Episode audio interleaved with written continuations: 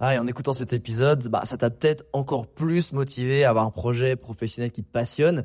Mais le problème, c'est que tu es peut-être paumé, que tu sais pas dans quoi te lancer. Soit parce que tu aucune idée dans quoi, soit parce que justement tu as trop d'idées et tu sais pas laquelle choisir. Si c'est le cas, bah, va regarder mon workshop gratuit. Découvre ta zone de génie pour trouver ton job idéal.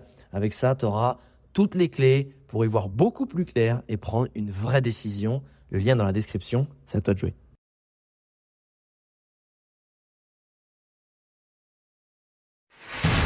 Bienvenue sur Les Entrepoteurs, le podcast à la cool où je te partage les conseils pratiques et concrets pour faire passer ton business au niveau supérieur ou transformer ta passion en métier dans une ambiance de pote entrepreneur.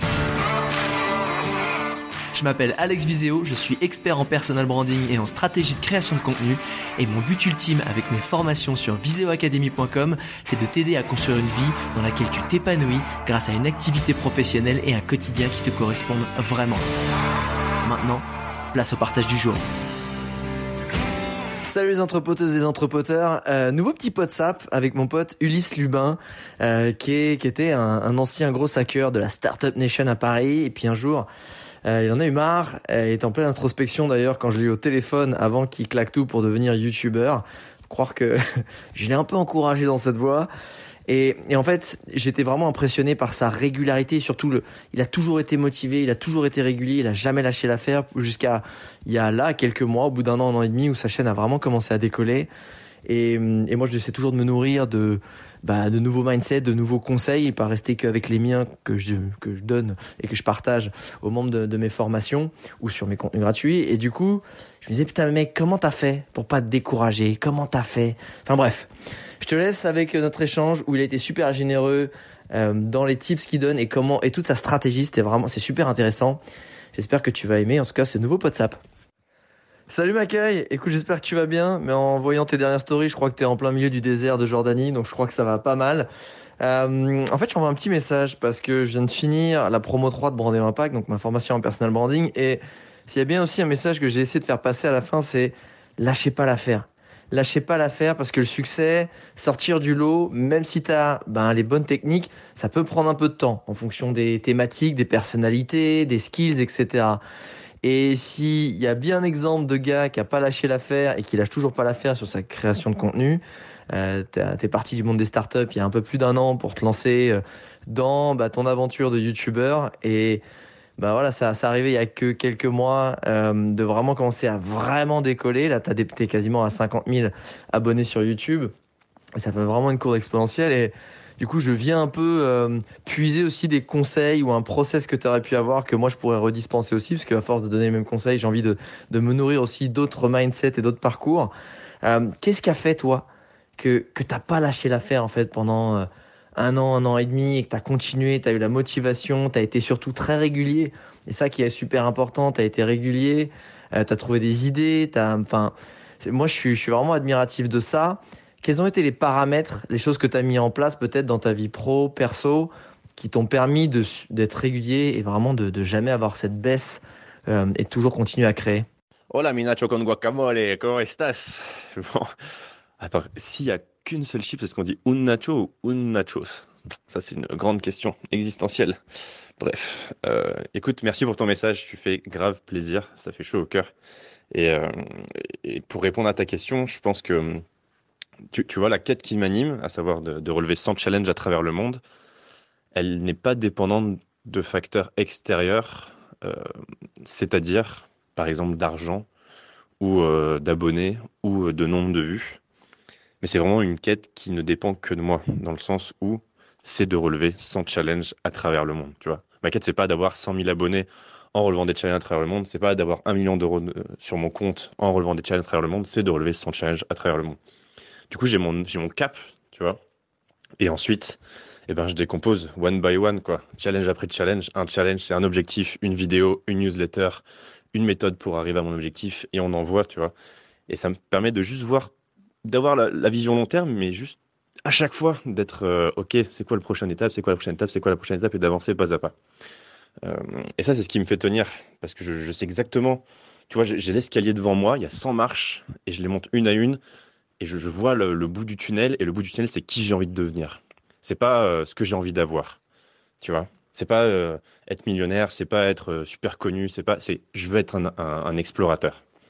C'est identitaire. Et ça, c'est ce qui me fait tenir, c'est ce qui me, c'est ce qui m'anime depuis le début. C'est ce qui fait que que si une vidéo flop, je m'en fous parce que moi j'ai vécu une, une, pure expérience, je l'ai documenté, j'ai kiffé. Et euh, si je fais kiffer les gens au passage, c'est génial, tu vois, c'est une, une externalité positive qui est incroyable. Mais euh, mais c'est pas ce qui va me faire euh, continuer ou arrêter. Euh, tu vois, je réfléchissais là quand j'écoutais ton message.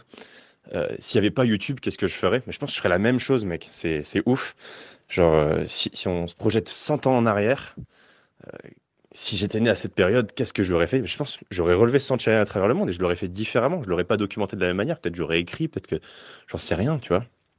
Euh, D'ailleurs, c'est une bonne question d'introspection, ça à se poser. Euh, si tu retournais un siècle en arrière, comment est-ce que tu pourrais incarner la mission qui t'anime aujourd'hui, tu vois? Euh, Sachant qu'il n'y a pas les, réseaux sociaux, il n'y a pas les mêmes technologies, comment est-ce que tu pourrais continuer de, faire ce qui t'anime et de faire ce qui te fait kiffer? Bref, je, te, la, passe. Moi, je, vais, essayer de me la poser aussi. Euh, c'est, euh, c'est intéressant en tout cas. Mais, euh, ouais, donc c'est ça. Les facteurs, ils sont internes, ils dépendent que de moi. Il faut que j'avance. Et, puis, il y a, plein de moments difficiles aussi, tu vois. Il y a, plein de fois où, YouTube, ça me saoule. J'en ai trop marre, j'ai pas envie de filmer ou quoi. Et, et en fait, je me dis, c'est pas très grave si j'ai pas envie de filmer, je suis pas obligé de filmer, tu vois. Euh, je peux juste changer le format. Je suis pas forcément dépendant d'une plateforme ou d'une autre. Euh, c'est ma quête qui est importante. C'est pas de la manière dont je la raconte. Je peux la raconter de plein de, manières différentes. On peut faire des podcasts, on peut faire des vidéos, on peut faire des stories, on peut faire des posts, on peut, écrire des livres, peu importe. Euh, si à un moment ça me saoule, je peux ralentir, j'ai le temps, je suis pas pressé, tu vois, pour, pour atteindre les 100 chaînes à travers le monde. Donc, euh, donc je me fais pas violence et, euh, et j'essaie surtout de kiffer le, kiffer le trajet plus que, plus que la destination, tu vois. Euh, le dernier, dernier point dont je voulais te parler, qui, euh, dans ces moments durs, euh, qu'est-ce qui me fait tenir aussi et ce qui me fait surtout ne pas revenir en arrière et euh, être capable de prendre du temps pour moi et de me dire ok là c'est pas le moment où il faut que je prenne une mission freelance ou quoi pour regagner de l'argent ou, ou, ou, faire tourner la machine tu vois euh, c'est que j'ai fait tourner pas mal de scénarios euh, dans ma tête euh, quand j'étais dans ma phase d'introspective, d'ailleurs qui, ne s'est jamais arrêtée, mais surtout la, la phase initiale, quand j'ai imaginé le projet. Et, et dans cette phase-là, euh, l'idée c'était qu'est-ce qui peut, enfin c'est quoi le, le, pire scénario quoi? C'est le scénario catastrophe. Et ben tu vois le scénario catastrophe c'est j'arrive pas à monétiser mon contenu, j'ai des sous de côté, je crame tout, tout le monde s'en fout.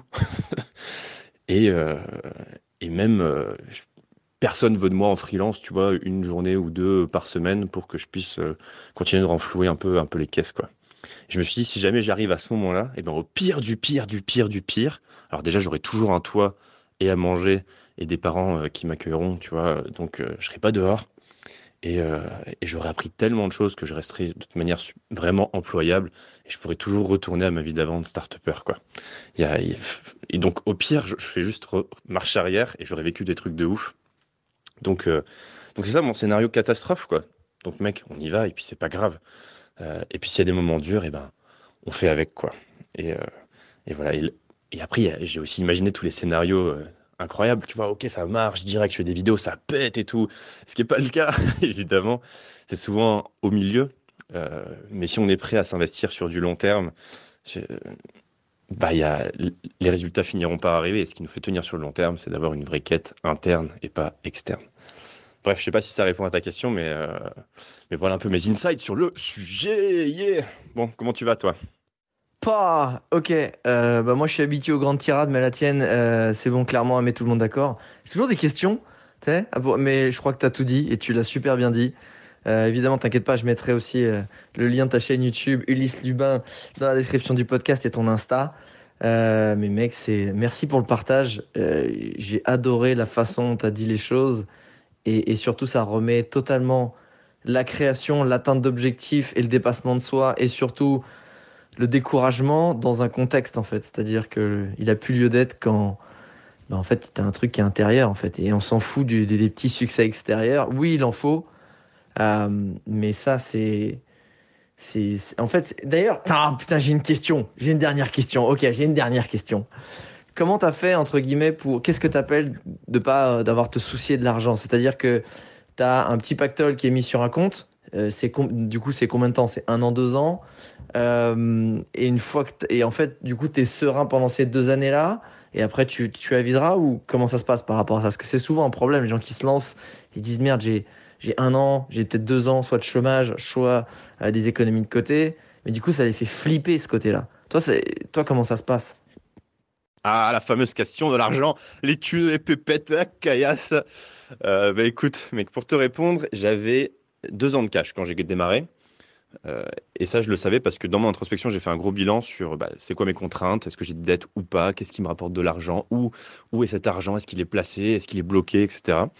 Et euh, au fur et à mesure de mon voyage, j'ai affiné ces données en faisant des moyennes, tu vois, sur 3 6 mois en fonction des pays pas chers et des pays plus chers dans lesquels j'allais, en me disant, OK, en, moyenne, sur un mois, je vais dépenser tant.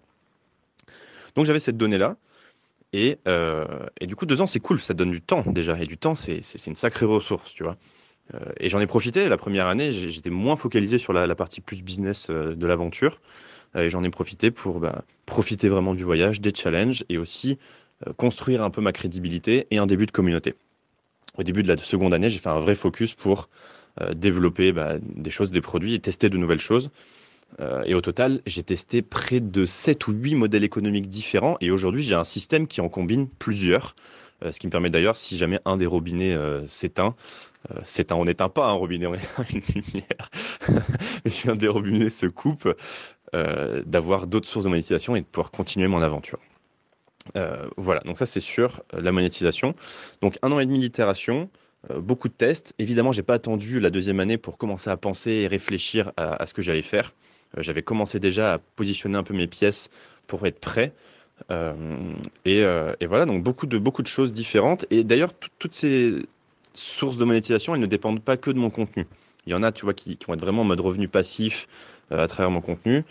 Euh, mais euh, il y en a d'autres qui vont dépendre plus de, bah, de la crédibilité que je me suis construit, de, ce que je peux raconter sur LinkedIn, tu vois.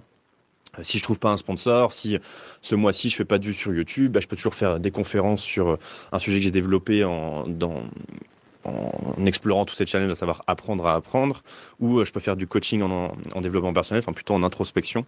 Euh, moi, c'est, je suis un peu dans, dans ton équipe là-dessus, tu vois. Euh, je pense que les les, les réponses doivent venir de l'intérieur pour être appliquées à l'extérieur et non pas l'inverse. Bref, je m'égare.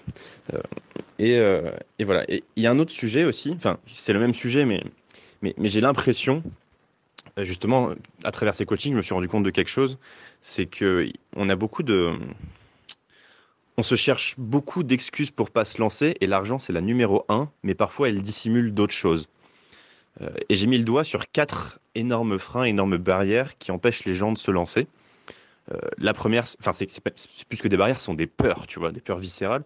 La première, c'est effectivement la peur de manquer d'argent, mais souvent on, on l'agite alors que c'est pas vraiment celle qui nous anime. Donc il y a cette peur de manquer d'argent. Il y a aussi la peur de manquer de compétences. On, a, euh, il y a la peur de, du jugement des autres, du regard. Qu'est-ce que les autres vont dire Qu'est-ce que ma famille va dire Tu vois euh, Je me suis fait chier à faire un diplôme d'ingénieur pour aller faire le clown sur YouTube. Qu'est-ce qu'ils vont raconter Tu vois euh, Et il y a aussi la peur de se planter, tout simplement, de pas y arriver. Et toutes ces peurs, elles ont un point commun, c'est le manque de confiance en soi.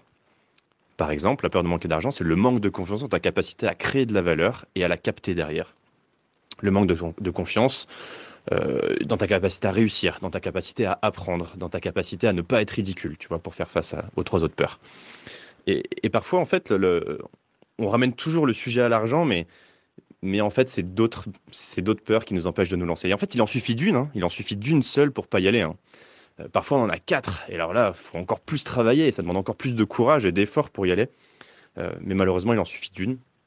Et heureusement, on peut, euh, on peut apprendre à rationaliser, on peut apprendre à, s'exposer, à tester. On n'est pas obligé de faire le grand saut comme, comme moi je l'ai fait par exemple en quittant mon job et en partant avec mon sac à dos, en balançant tout ce que j'avais. Euh, on peut faire doucement, tu vois, on peut prendre un jour off par exemple dans la semaine et commencer à travailler sur un side project, puis voir comment ça se développe, puis prendre le temps, puis peut-être passer à mi-temps, puis peut-être passer un peu en freelance, et puis après euh, se lancer dans son truc. Donc en fait, il y, a plein de modèles qui existent. Euh, et, on n'est pas obligé d'aller affronter ces peurs en frontal, tu vois. On peut, prendre le temps pour les, apprivoiser et, euh, euh, et, pouvoir se lancer dans les meilleures conditions et sereinement. voilà sur le sujet de l'argent et plus largement des, peurs qui nous empêchent de nous lancer. Et sinon, rien à voir, mais là, je suis dans le désert en Jordanie, mec, et je cherchais des infos sur la vallée de Dana. Et je tape dans Google, et évidemment, qu'est-ce qui sort? Le blog d'Alex Visio. T'es partout, c'est insupportable. Ouais, c'est un, un, peu mon défaut. Euh, je suis un peu partout. Euh, tu vois, je suis omniprésent, euh, omniscient. Le mec se. normalement, j'ai filé des bonnes infos dans et, je crois les coordonnées d'un très bon guide pour la vallée de Dana. By the way, j'ai passé la nuit à la Belle Étoile avec un guide là-bas. C'était un truc magnifique à la Jordanie. en tout cas, mon pote, merci beaucoup Ulysse d'avoir pris le temps de répondre à, ces petites questions. C'est ça nourrit vraiment ta logique. J'adore parce que ta logique et comment tu as décomposé ça et décortiqué, je dirais même disséqué. Euh, ce, ce, côté finalement, qu'est-ce qui fait que je me lance pas, comment je me bloque et comment l'argent prend euh, une place prépondérante, démesurée souvent en fait, démesurée par rapport à ce qu'elle est vraiment dans la réalité de, la, de quand tu as envie de réaliser les choses, tu vois. Et, euh, et j'ai kiffé. Merci pour ce partage-là. Merci d'avoir pris le temps dans ta, petite balade dans le désert pour nous partager ça. Euh, pour tous ceux qui nous écoutent, en mode à la cool comme d'habitude. Euh, pour ceux qui veulent suivre Ulysse Lubin sur sa chaîne YouTube ou sur Insta, il y a les liens dans la description du podcast. Et je te fais un béco ma poule. Kiffe bien la Jordanie et surtout essaie de passer un peu de temps dans le Wadi Rum, le désert du Wadi Rum, c'est juste t'es sur Mars quoi. Et fais pas juste la, la petite euh, excursion en 4x4, vraiment essaie de bivouaquer un peu, démerde-toi avec des bédouins. C'est un autre game, c'est vraiment incroyable. Allez, tiens ma poule.